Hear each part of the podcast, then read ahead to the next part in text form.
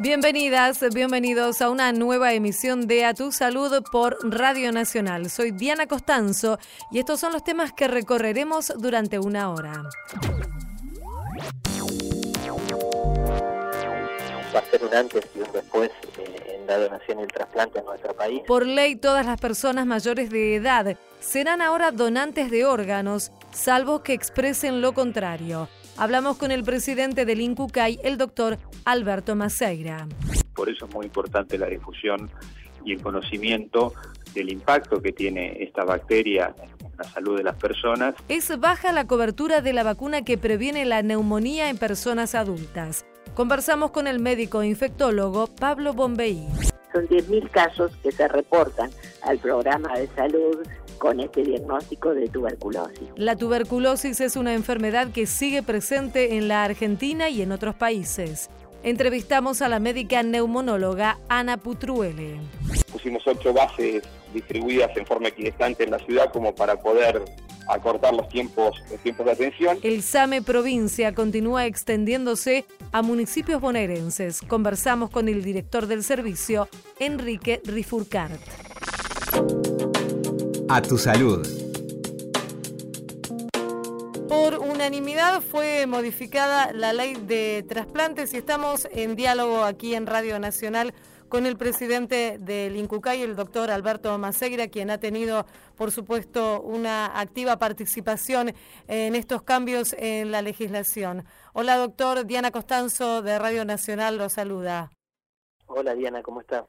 Muchas gracias por atendernos. Bueno, doctor, ¿qué significa este cambio en la legislación de donación y trasplantes? Bueno, para nosotros es, es un cambio realmente importante. Va a ser un antes y un después eh, en la donación y el trasplante en nuestro país, porque, bueno, se moderniza una ley que ya tenía muchos años y vamos a tratar de que realmente se mejore y se optimicen los tiempos y, y la cantidad de donantes en nuestro país. Recuérdenos cuáles son los principales cambios que establece el texto de esta ley, que eh, también podemos recordar se llama la Ley Justina porque fue impulsada eh, tras el fallecimiento de esta nena esperando un corazón que nunca llegó para su trasplante. Exactamente, sí. Bueno, los principales cambios, el, el principal cambio para nosotros es la creación de los servicios hospitalarios de procuración, va a hacer que la procuración y el trasplante esté dentro de los hospitales eh, algo que nosotros hace mucho tiempo que, pretendemos, así que eso para nosotros es un cambio fundamental. La aparición del donante cruzado, digamos, la ley que antes no estaba, era una normativa del INCUCAI, hoy se van a poder hacer donantes cruzados, la ley los va a habilitar directamente. El tema del donante presunto, más allá que era una, una parte de la ley que ya existía, lo que hicimos fue flexibilizarlo, digamos, y sacar algunas cuestiones que eran burocráticas, como por ejemplo la firma de una declaración jurada de la familia, que ahora ya no va a estar más y estamos reglamentando, justamente ese es uno de los artículos que, vamos a reglamentar para que se mejore y se optimicen los tiempos.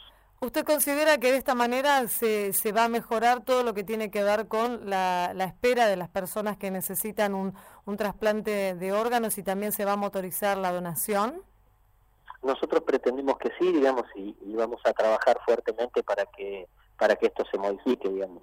Nuestra intención es llegar a más gente que la gente se termine de convencer, más allá de que realmente hay un alto convencimiento de que el INCUCAI trabaja y trabaja bien, pero que la gente se termine de convencer que esto es algo absolutamente transparente y que nosotros vamos a trabajar porque más gente reciba un órgano. Algo que se mantiene, que entiendo que ya estaba en la ley anterior, es el, derecho a lo que es la privacidad y la confidencialidad, tanto en, la donación como en la recepción de un órgano. Sí, eso lo mantenemos porque, bueno, ideológicamente estamos convencidos de que es el único camino para llevar, digamos, es claramente debe, debe ser confidencial y anónimo la donación y el trasplante. Usted estuvo allí en el, en el Congreso durante la, la, sesión de este debate. ¿Cómo recibieron, sobre todo, bueno, la familia de, de, Justina, que era una de las principales impulsoras, y otras familias de personas que, que esperan un, un órgano, esta modificación? Sí, realmente lo, lo que me llamó la atención era la gran información que tenían los diputados, los discursos de los diputados, todos muy sentidos, y realmente un, un placer eh, haber presenciado la sesión de ayer porque me sentí muy muy conforme por el respeto que tienen los diputados por el CUCAI, por el respeto que tiene la Cámara de Diputados por una, una, causa tan noble como es la donación y el trasplante. Recuérdenos, doctor, cuántas personas están en listas de espera actualmente y cuál es la lista que encabeza esta demanda de órganos. Hoy hay 11.000 personas en lista de espera, entre órganos y tejidos, y los que más se necesita, por supuesto, son riñones y córneas, que, son las patologías más frecuentes en nuestro país. Eh, finalmente, doctor, ¿usted cree que estos casos, como por ejemplo fue el de, el de Justina, movilizan a que la gente eh, done más órganos? Yo creo que la gente es donante habitualmente, lo que esto moviliza es al sistema para que el sistema entienda que esto es un problema del sistema de salud y como sistema de salud nos tenemos que hacer cargo y ponernos a trabajar. La sociedad está siempre un, paso adelante de, lo que nosotros hacemos en materia de trasplante y donación. Doctor Alberto Maceira, presidente del INCUCAI, el organismo que regula todo lo que es la donación, el trasplante, la ablación de órganos, le agradecemos mucho por esta entrevista con Radio Nacional. Un saludo. Muchas gracias. Hasta luego. En la radio de todos. A tu salud.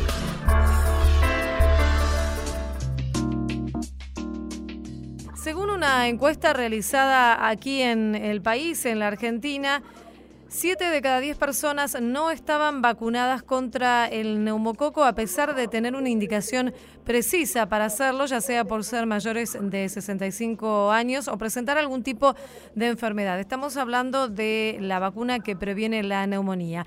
Vamos a conversar sobre este tema con el doctor Pablo Bombeí, él es médico infectólogo y coordinador de la Comisión de Vacunas de la Sociedad Argentina de Infectología. Ya lo estamos saludando. Hola Pablo, Diana Costanzo es mi nombre. Muchas gracias por atendernos. ¿Qué tal, Diana? ¿Cómo están? Al contrario. Bien, muy bien, Pablo. Bueno, estos datos se han conocido recientemente, o sea que dicen que la mayoría de la población que debería vacunarse no lo hace. ¿Esto es lo que ustedes tienen también desde la Sociedad de Infectología?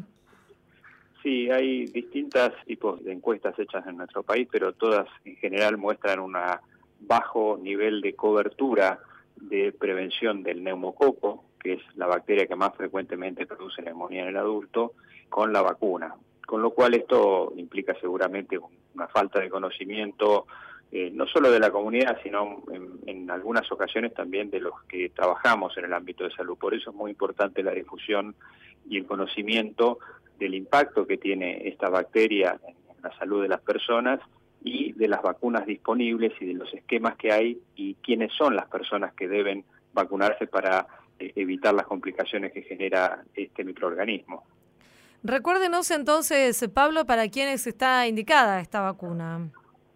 Cuando uno toma en general a, la población, todas las personas a partir de los 65 años, independientemente de que estén en perfecto estado de salud, deberían vacunarse contra el neumococo por debajo de esa edad, y estamos hablando de adultos eh, o, niños a partir de los dos años, eh, todos aquellos que tengan algunos eh, problemas de salud crónicos o algunas otras condiciones, como ser enfermedades pulmonares crónicas, incluyendo el asma, enfermedades cardiovasculares crónicas, insuficiencia cardíaca, otro tipo de problemas como tener enfermedades de las válvulas del corazón, etcétera, personas que tienen problemas crónicos en el hígado, lo que nosotros llamamos hepatopatías crónicas de cualquier origen, el tabaquismo, está demostrado que aquellas personas que fuman tienen mayor riesgo de enfermedad grave por neumococo. Estas son algunas de los grupos de indicación. Por supuesto que todas las personas que tienen eh, también por debajo de 65 años que tienen problemas de defensas, o sea, inmunosupresión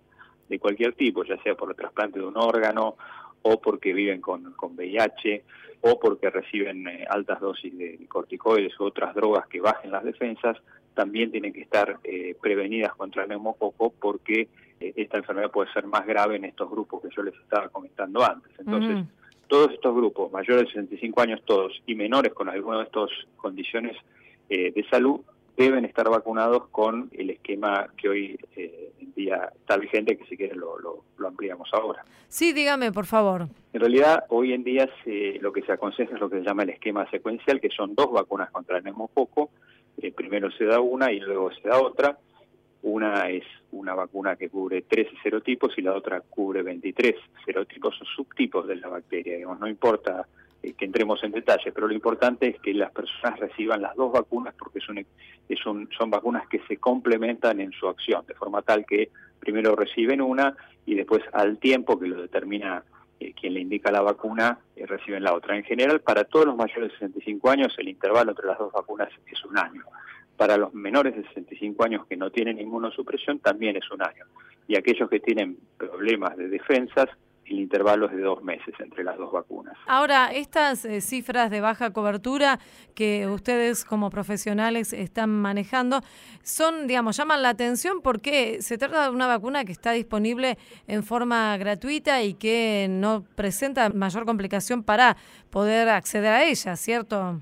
Sí, eso es correcto. De las dos vacunas que componen este esquema secuencial, hay una que está disponible hace muchos años, y la otra vacuna es más reciente y de hecho el año pasado se incorporó en las recomendaciones a nivel nacional este esquema secuencial, de forma tal que si bien la vacuna hace muchos años que está disponible, el año pasado se incorporó, pero bueno, evidentemente todavía tenemos que trabajar mucho más en, difundir las características de la enfermedad y la necesidad de los grupos que se tienen que vacunar para poder lograr una mejor cobertura. Estos datos que, que ustedes comentan son así y tenemos que trabajar para, para mejorarlos y de esa forma eh, beneficiar a mucha gente que tal vez por desconocimiento no se acerca a la vacunación y como ustedes dicen, esta vacuna está disponible en forma gratuita en, en, todos los lugares eh, estatales, las distintas provincias de, de, nuestro país, de forma tal que es importante que la gente lo conozca y sepa cuál, si está en estas condiciones, de, en estos grupos que se tienen que vacunar, que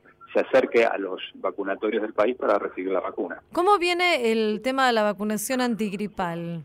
Ese es otro, otro punto importante porque todos los años sabemos que tenemos que vacunar contra la gripe, sobre todo a los grupos de riesgo de complicaciones, que son muy parecidos a los que yo mencionaba para neumococo, todos los mayores de 65 años, los menores de esa edad con problemas respiratorios y cardíacos crónicos, problemas de defensa, obesidad, diabetes, y acá incluimos también a las mujeres embarazadas en cualquier momento del embarazo y todos los que trabajamos en el ámbito de salud. Es decir, se expande el grupo de lo que yo mencioné antes para el neumococo a la vacuna antigripal a estos dos últimos grupos, embarazadas y trabajadores de salud, de forma tal que esta vacuna, por las características de la misma y del virus que cambia todos los años, hay que aplicarla anualmente.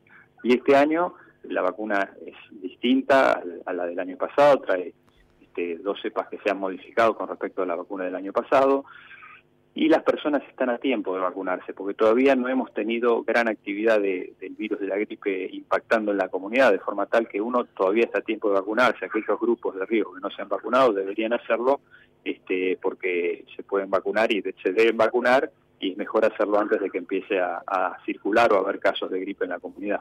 ¿Y cómo está la cobertura de esta vacuna actualmente?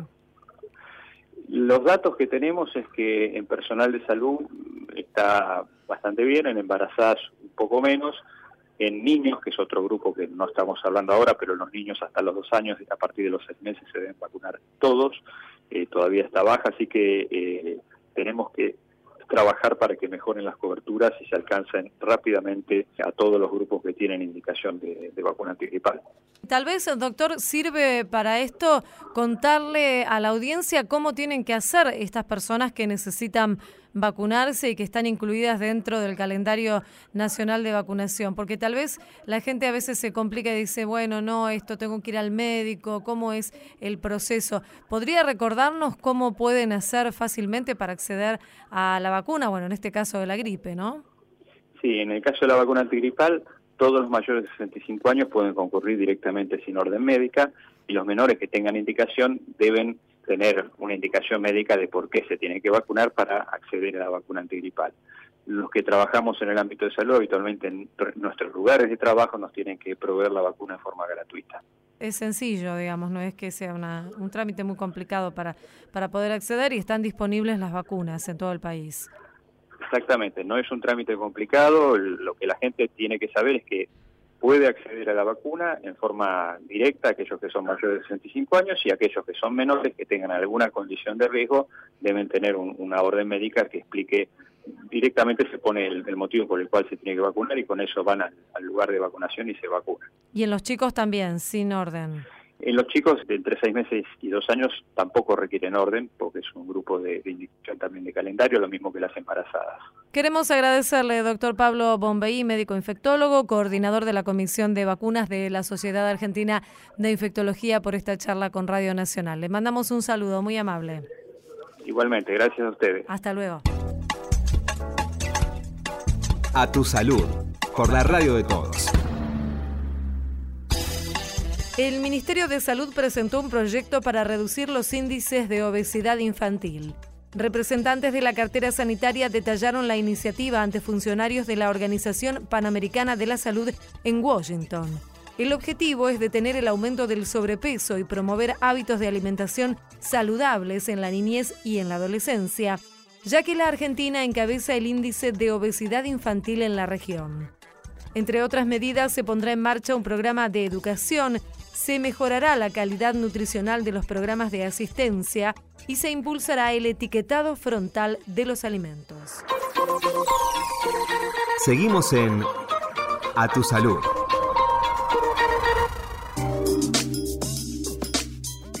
La tuberculosis es una enfermedad altamente contagiosa que, aunque algunos consideran erradicada, está presente no solamente aquí en la Argentina, sino también en todo el mundo. Sabemos que muchos casos se dan por el hacinamiento y por eso es muy frecuente que ocurran en las cárceles donde hay una gran cantidad de población y lo que ha trascendido es en los últimos días que hubo algunos contagios aquí en la Argentina de presos hacia personal del Servicio Penitenciario Federal. Es una oportunidad para poder conversar acerca de esta enfermedad e informarnos acerca de sus características, de su forma de transmisión y es por eso que invitamos aquí a Radio Nacional a la doctora Ana Putruele. Ella es jefa de neumonología del Hospital de Clínicas y también es profesora en la Universidad de Buenos Aires. Además, forma parte de la Asociación Argentina de Medicina Respiratoria y ya le estamos saludando. Hola Ana, Diana Costanzo es mi nombre muchas gracias por atendernos. No, al contrario, es un gusto para mí poder transmitir a toda la audiencia y a toda la población los conceptos sobre esta enfermedad a la cual me he dedicado una gran parte de mi vida. Seguro, Ana, y por eso es que la, la convocamos. Y bueno, con toda esta experiencia que usted tiene acerca de esta patología, nos gustaría que nos cuente, porque muchas personas piensan erróneamente que es una enfermedad del pasado. Esto no es así, la tuberculosis sigue presente. No, la tuberculosis es una de las enfermedades eh, digamos, eh, sigue siendo una causa de mortalidad importante en el mundo. En el año pasado, la Organización Mundial de la Salud, la tuberculosis figuró entre las 10 causas de muerte en el último año. Hay anualmente reportados 10.400.000 personas que se enferman de esta patología a nivel mundial y inclusive hay casi dos millones de personas que mueren por tuberculosis en el mundo, incluidos casi 500.000 personas que tienen una doble infección, tuberculosis HIV. Muchas veces nos preguntan, ¿sigue existiendo la tuberculosis? Y la tuberculosis es una enfermedad que data desde la antigüedad.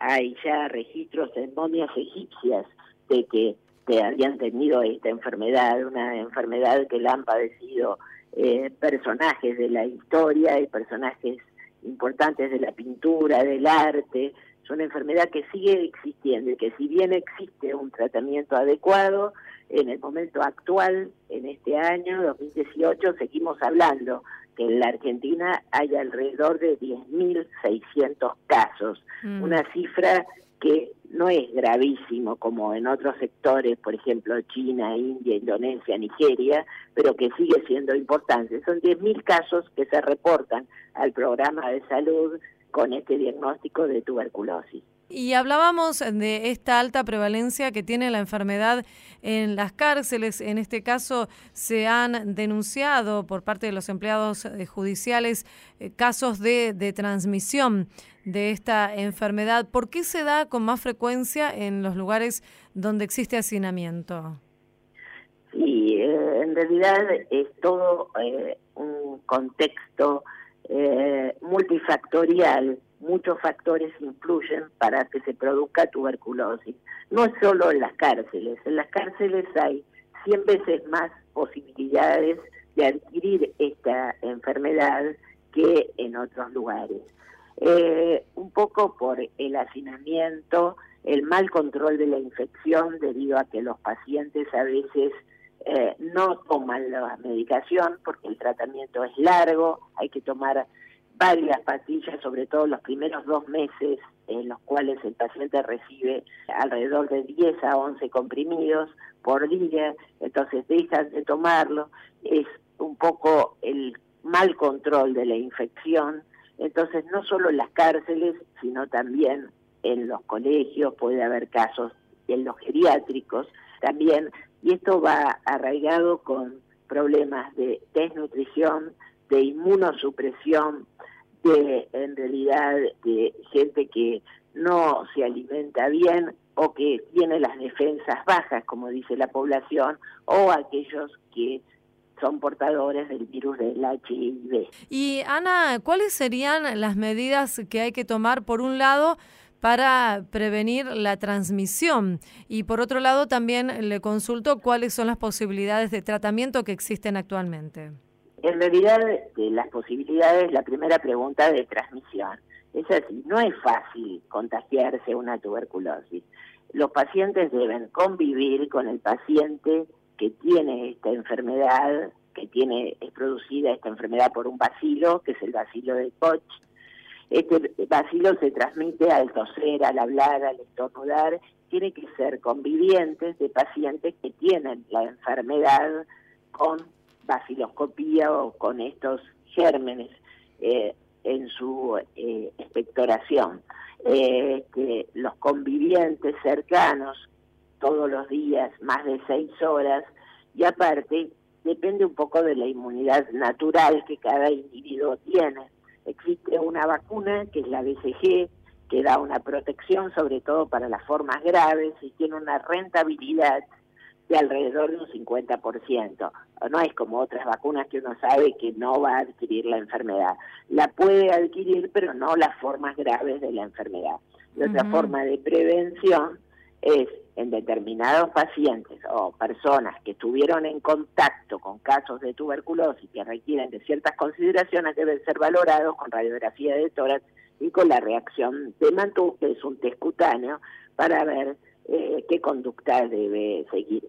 Pero en realidad, en todos los lugares de la Argentina hay que tener controles de bioseguridad, es decir, tienen que estar los ambientes aireados, con buena ventilación y existen filtros EPA Hace algunos años se produjeron casos en los vuelos internacionales de líneas aéreas en las cuales los pacientes venían de determinado país y viajaban, tomaban varios vuelos. Entonces, algunas líneas aéreas, o casi todas, tienen en el momento actual filtros para no contagiarse. Se transmite de persona a persona, que, pero en realidad el contagio no es tan fácil, no es que todos estamos nos podemos contagiar.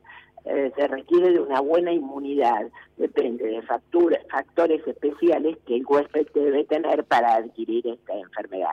Eh, hace algunos años, muchos, hubo varios casos de niños en un colegio y nosotros hicimos un control epidemiológico de la situación y en realidad la persona que vendía los maníes en la puerta del colegio, al soplar las bolsitas, mandaba los vacilos. Y ahí mm. hubo cinco casos que en realidad fueron cinco niños con tuberculosis.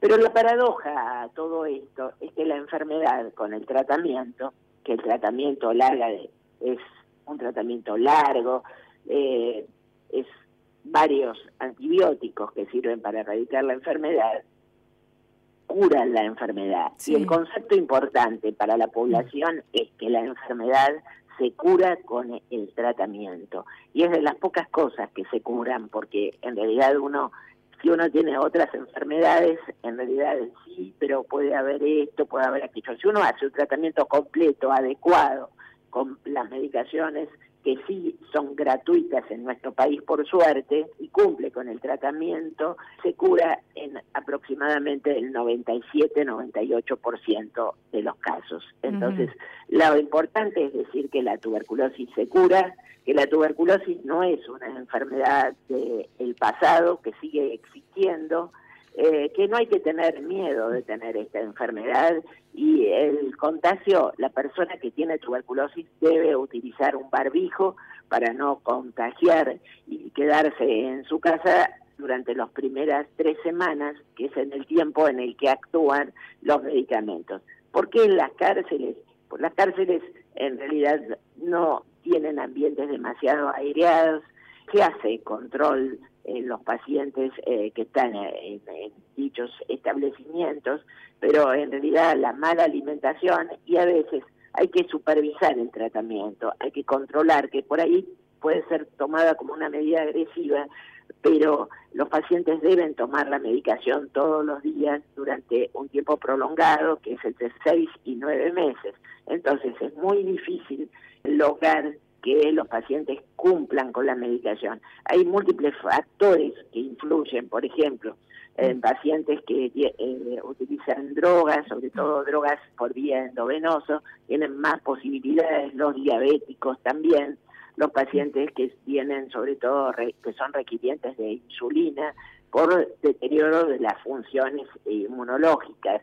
Y también hay otras poblaciones que también tienen más predisposición. En este caso puntual es en la cárcel. Un poco es el hacinamiento, eh, medidas de limpieza, de bioseguridad y de control de la infección. A mí me ha tocado asistir en pacientes del sur que eran eh, carceleros, digamos, gente que cuidaba a pacientes que tenían tuberculosis que han tenido a control por su enfermedad, porque sí se puede contagiar, pero no es de fácil contagio. Hay que estar eh, todos los días durante un tiempo prolongado y más de seis horas. Por eso a los convivientes de un paciente con tuberculosis, sobre todo las primeras dos o tres semanas, se les debe realmente mm. tomar medidas de precaución, de control, y si es necesario se le administra un medicamento para prevenir que en el futuro tengan esta enfermedad.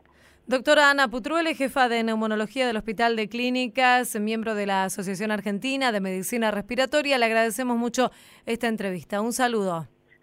Bueno, muchísimas gracias y la verdad que es muy importante esta nota porque la tuberculosis es una enfermedad que la mayoría de la gente piensa que está totalmente extinguida o erradicada y no es así. Seguimos contando con muchos subregistros, hay que notificar los casos de tuberculosis, seguimos hablando de 10.000 a 11.000 casos en la Argentina. Nosotros no somos África, que tiene una tasa altísima de tuberculosis y sobre todo tuberculosis y SIDA, pero tampoco somos ni Estados Unidos, ni Canadá, ni Australia, que son lo que llamamos zonas blancas. No es que no tengan ningún caso, sino que tienen mínimos casos de tuberculosis y se han puesto Estados Unidos de hace muchos años inclusive el paciente que no cumple con el tratamiento puede ser llamado por orden eh, judicial. Así que me parece importantísimo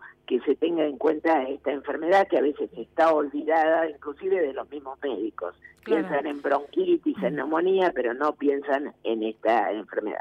Muchas gracias, doctora. Hasta luego. Eh, no, al contrario, la agradecida soy yo por la noche. Seguimos en A Tu Salud.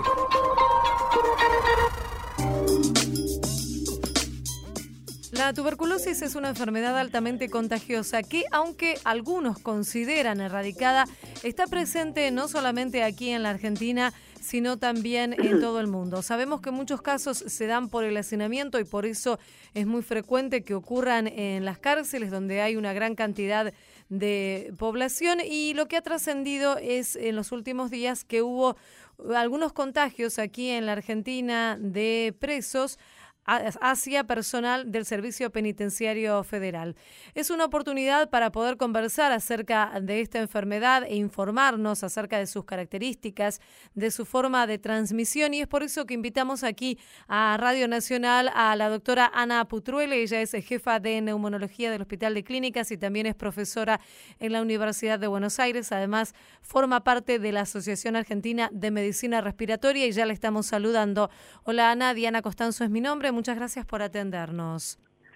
No, al contrario, es un gusto para mí poder transmitir a toda la audiencia y a toda la población los conceptos sobre esta enfermedad a la cual me he dedicado una gran parte de mi vida. Seguro, Ana, y por eso es que la, la convocamos. Y bueno, con toda esta experiencia que usted tiene acerca de esta patología, nos gustaría que nos cuente, porque muchas personas piensan erróneamente que es una enfermedad del pasado. Esto no es así, la tuberculosis sigue presente. No, la tuberculosis es una de las enfermedades eh, digamos, eh, sigue siendo una causa de mortalidad importante en el mundo. En el año pasado, la Organización Mundial de la Salud, la tuberculosis figuró entre las 10 causas de muerte en el último año. Hay anualmente reportados 10.400.000 personas que se enferman de esta patología a nivel mundial y inclusive hay casi dos millones de personas que mueren por tuberculosis en el mundo, incluidos casi 500 mil personas que tienen una doble infección, tuberculosis HIV. Muchas veces nos preguntan, ¿sigue existiendo la tuberculosis? Y la tuberculosis es una enfermedad que data desde la antigüedad. Hay ya registros en momias egipcias de que que habían tenido esta enfermedad, una enfermedad que la han padecido eh, personajes de la historia y personajes importantes de la pintura, del arte. Es una enfermedad que sigue existiendo y que si bien existe un tratamiento adecuado, en el momento actual, en este año 2018, seguimos hablando que en la Argentina hay alrededor de 10.600 casos, mm. una cifra que no es gravísimo como en otros sectores, por ejemplo China, India, Indonesia, Nigeria, pero que sigue siendo importante. Son 10.000 casos que se reportan al programa de salud con este diagnóstico de tuberculosis. Y hablábamos de esta alta prevalencia que tiene la enfermedad en las cárceles. En este caso se han denunciado por parte de los empleados eh, judiciales eh, casos de, transmisión de esta enfermedad. ¿Por qué se da con más frecuencia en los lugares donde existe hacinamiento? Sí, eh, en realidad es todo un contexto multifactorial muchos factores influyen para que se produzca tuberculosis. No es solo en las cárceles, en las cárceles hay 100 veces más posibilidades de adquirir esta enfermedad que en otros lugares. Eh, un poco por el hacinamiento, el mal control de la infección debido a que los pacientes a veces eh, no toman la medicación porque el tratamiento es largo, hay que tomar varias pastillas, sobre todo los primeros dos meses en los cuales el paciente recibe alrededor de 10 a 11 comprimidos por día, entonces dejan de tomarlo, es un poco el mal control de la infección, entonces no solo en las cárceles, sino también en los colegios, puede haber casos en los geriátricos también, y esto va arraigado con problemas de desnutrición, de inmunosupresión, de en realidad de gente que no se alimenta bien o que tiene las defensas bajas, como dice la población, o aquellos que son portadores del virus del HIV. Y Ana, ¿cuáles serían las medidas que hay que tomar por un lado para prevenir la transmisión? Y por otro lado también le consulto cuáles son las posibilidades de tratamiento que existen actualmente. En realidad, de las posibilidades, la primera pregunta de transmisión. Es así, no es fácil contagiarse una tuberculosis. Los pacientes deben convivir con el paciente que tiene esta enfermedad, que tiene es producida esta enfermedad por un bacilo, que es el bacilo de Koch, Este vacilo se transmite al toser, al hablar, al estornudar, tiene que ser convivientes de pacientes que tienen la enfermedad con baciloscopía o con estos gérmenes eh, en su eh, expectoración. Eh, los convivientes cercanos todos los días, más de seis horas, y aparte depende un poco de la inmunidad natural que cada individuo tiene. Existe una vacuna que es la BCG, que da una protección sobre todo para las formas graves y tiene una rentabilidad de alrededor de un 50%. No es como otras vacunas que uno sabe que no va a adquirir la enfermedad. La puede adquirir, pero no las formas graves de la enfermedad. Y otra forma de prevención es en determinados pacientes o personas que estuvieron en contacto con casos de tuberculosis que requieren de ciertas consideraciones deben ser valorados con radiografía de tórax y con la reacción de Mantoux, que es un test cutáneo, para ver eh, qué conducta debe seguir. Pero en realidad, en todos los lugares de la Argentina hay que tener controles de bioseguridad, es decir, tienen que estar los ambientes aireados, con buena ventilación y existen filtros EPA. Hace algunos años se produjeron casos en los vuelos internacionales de líneas aéreas en las cuales los pacientes venían de determinado país y viajaban, tomaban varios vuelos. Entonces, algunas líneas aéreas, o casi todas, tienen en el momento actual filtros para no contagiarse. Se transmite de persona a persona, que, pero en realidad el contagio no es tan fácil, no es que todos estamos, nos podemos contagiar.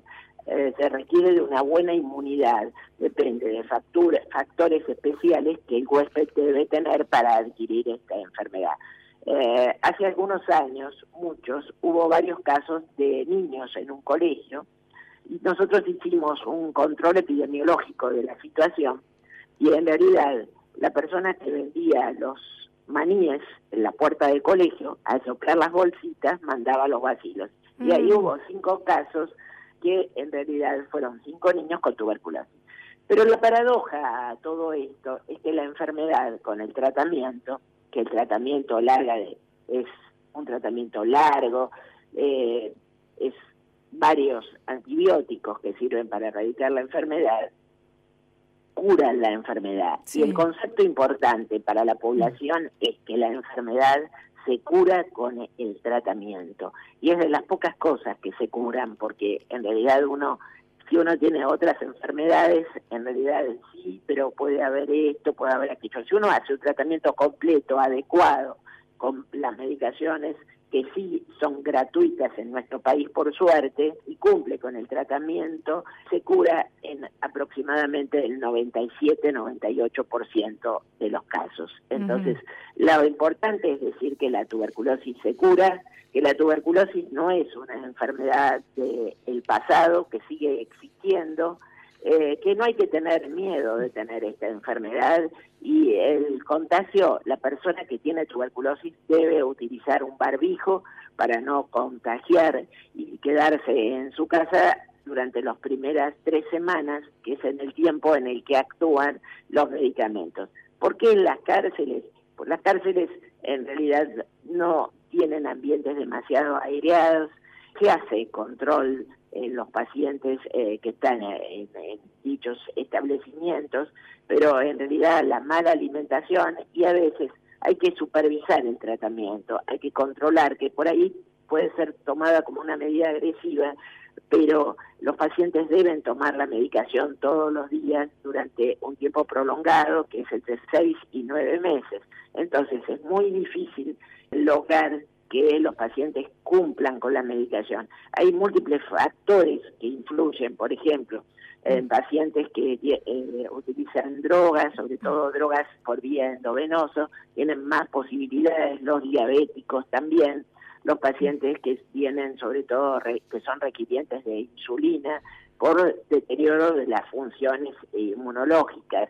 Y también hay otras poblaciones que también tienen más predisposición. En este caso puntual es en la cárcel. Un poco es el hacinamiento, eh, medidas de limpieza, de bioseguridad y de control de la infección. A mí me ha tocado asistir en pacientes del sur que eran eh, carceleros, digamos, gente que cuidaba a pacientes que tenían tuberculosis que han tenido a control por su enfermedad, porque sí se puede contagiar, pero no es de fácil contagio. Hay que estar eh, todos los días durante un tiempo prolongado y más de seis horas. Por eso a los convivientes de un paciente con tuberculosis, sobre todo las primeras dos o tres semanas, se les debe realmente mm. tomar medidas de precaución, de control, y si es necesario se le administra un medicamento para prevenir que en el futuro tengan esta enfermedad.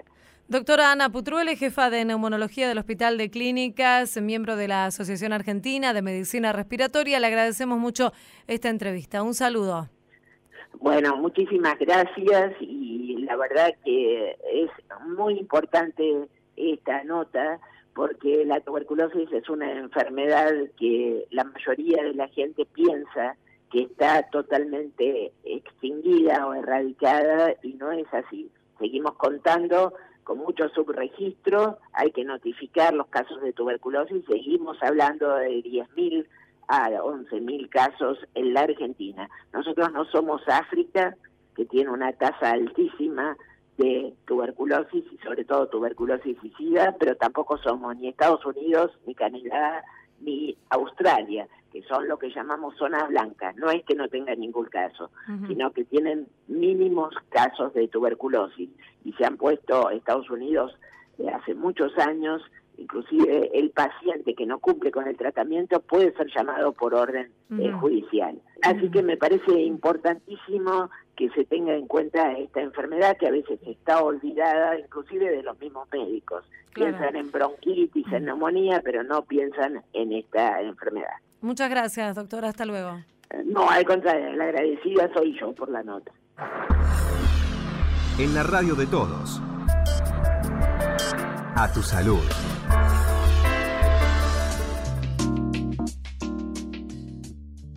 El SAME de provincia es el servicio de emergencias del Estado bonaerense que ofrece atención médica en caso de accidentes o urgencias en la vía pública. Está integrado, por supuesto, por profesionales que se capacitan en forma constante. Un caso particular es el SAME La Plata, que solo tiene un par de años de funcionamiento. Pero para que nos cuente más cómo ha sido esta experiencia, invitamos a conversar aquí en Radio Nacional a su director, el doctor especialista en emergentología, Enrique Rifurcart. Hola, Enrique, muchas gracias por atendernos. Diana Costanzo es mi nombre. ¿Qué tal, Diana? Gracias a ustedes. Bueno, Enrique, en principio que nos cuente esto que anticipábamos. ¿Cómo ha sido la experiencia del SAME La Plata en particular, que está en funcionamiento solamente desde hace algunos años? Sí, eh, en realidad La Plata tiene una característica muy particular, que es que nunca no tenía un servicio de emergencias propio. Digamos, todos los municipios tenían la obligación, tienen la obligación de cubrir a sus vecinos lo que le acontece en la vía pública. En el caso de La Plata no, no cumplía con esa obligación, eh, no la cumplió nunca, ¿no?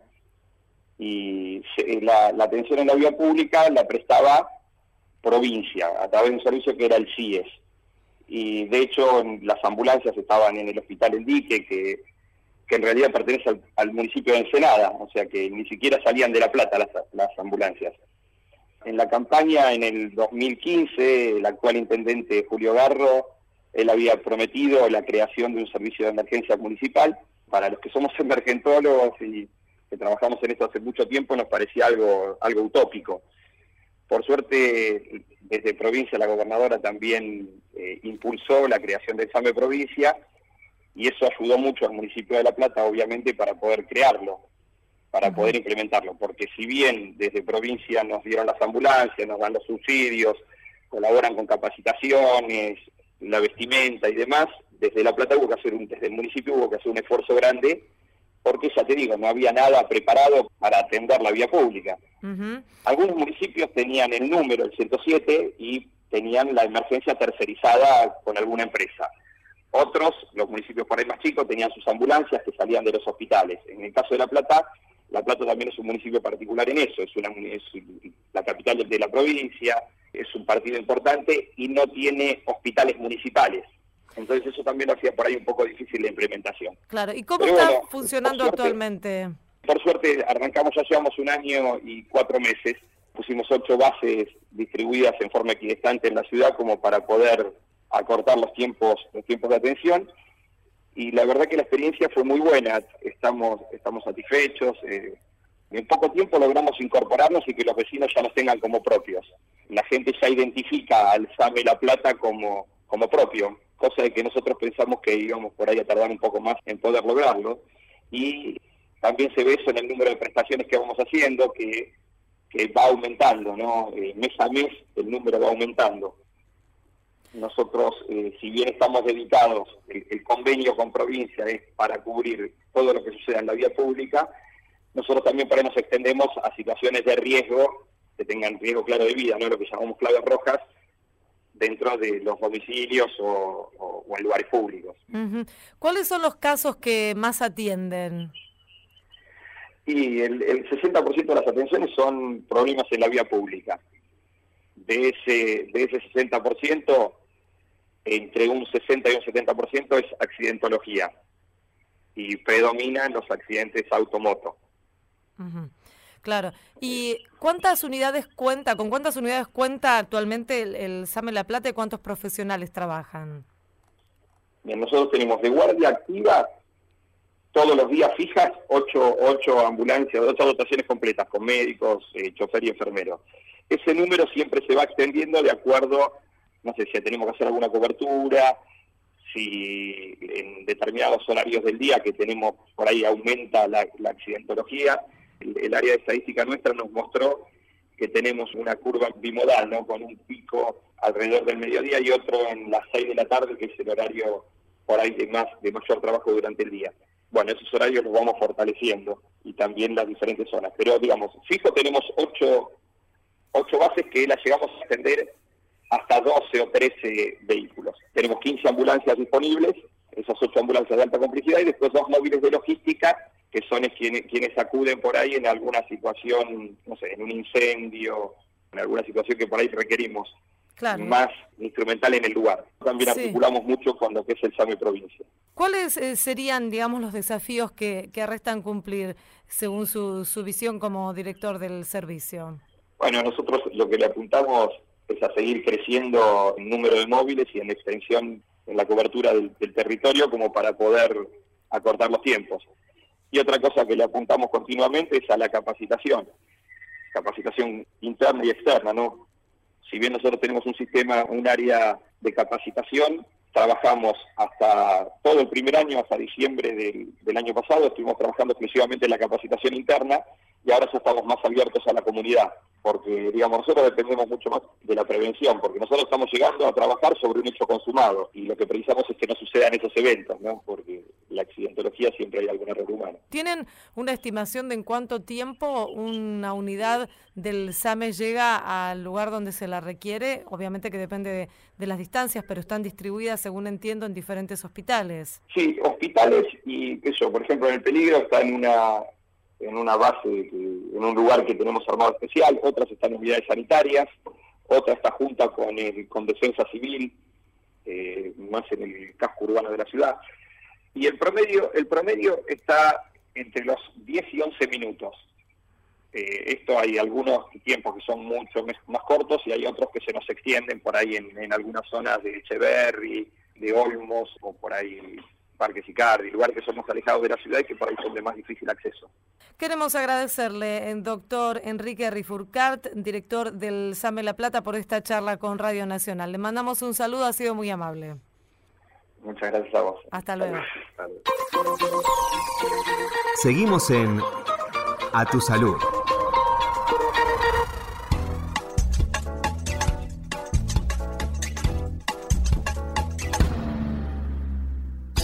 Australia comenzará a multar a las familias que no vacunen a sus hijas e hijos. La iniciativa implica que las madres o padres pagarán unos 18 euros de multa por cada niño o niña sin vacunar cada 15 días. El gobierno del país pretende con esta sanción que los progenitores que no cumplan el calendario de inmunización tengan un recordatorio permanente de su irresponsabilidad. El movimiento antivacunas está creciendo en todo el mundo, lo que generó que muchos expertos en inmunización observen con preocupación cómo enfermedades erradicadas o cuya incidencia había bajado a mínimos históricos están resurgiendo en varios países. Esto fue A Tu Salud, un programa dedicado a los últimos avances en medicina, prevención y tratamientos. Hasta la próxima emisión.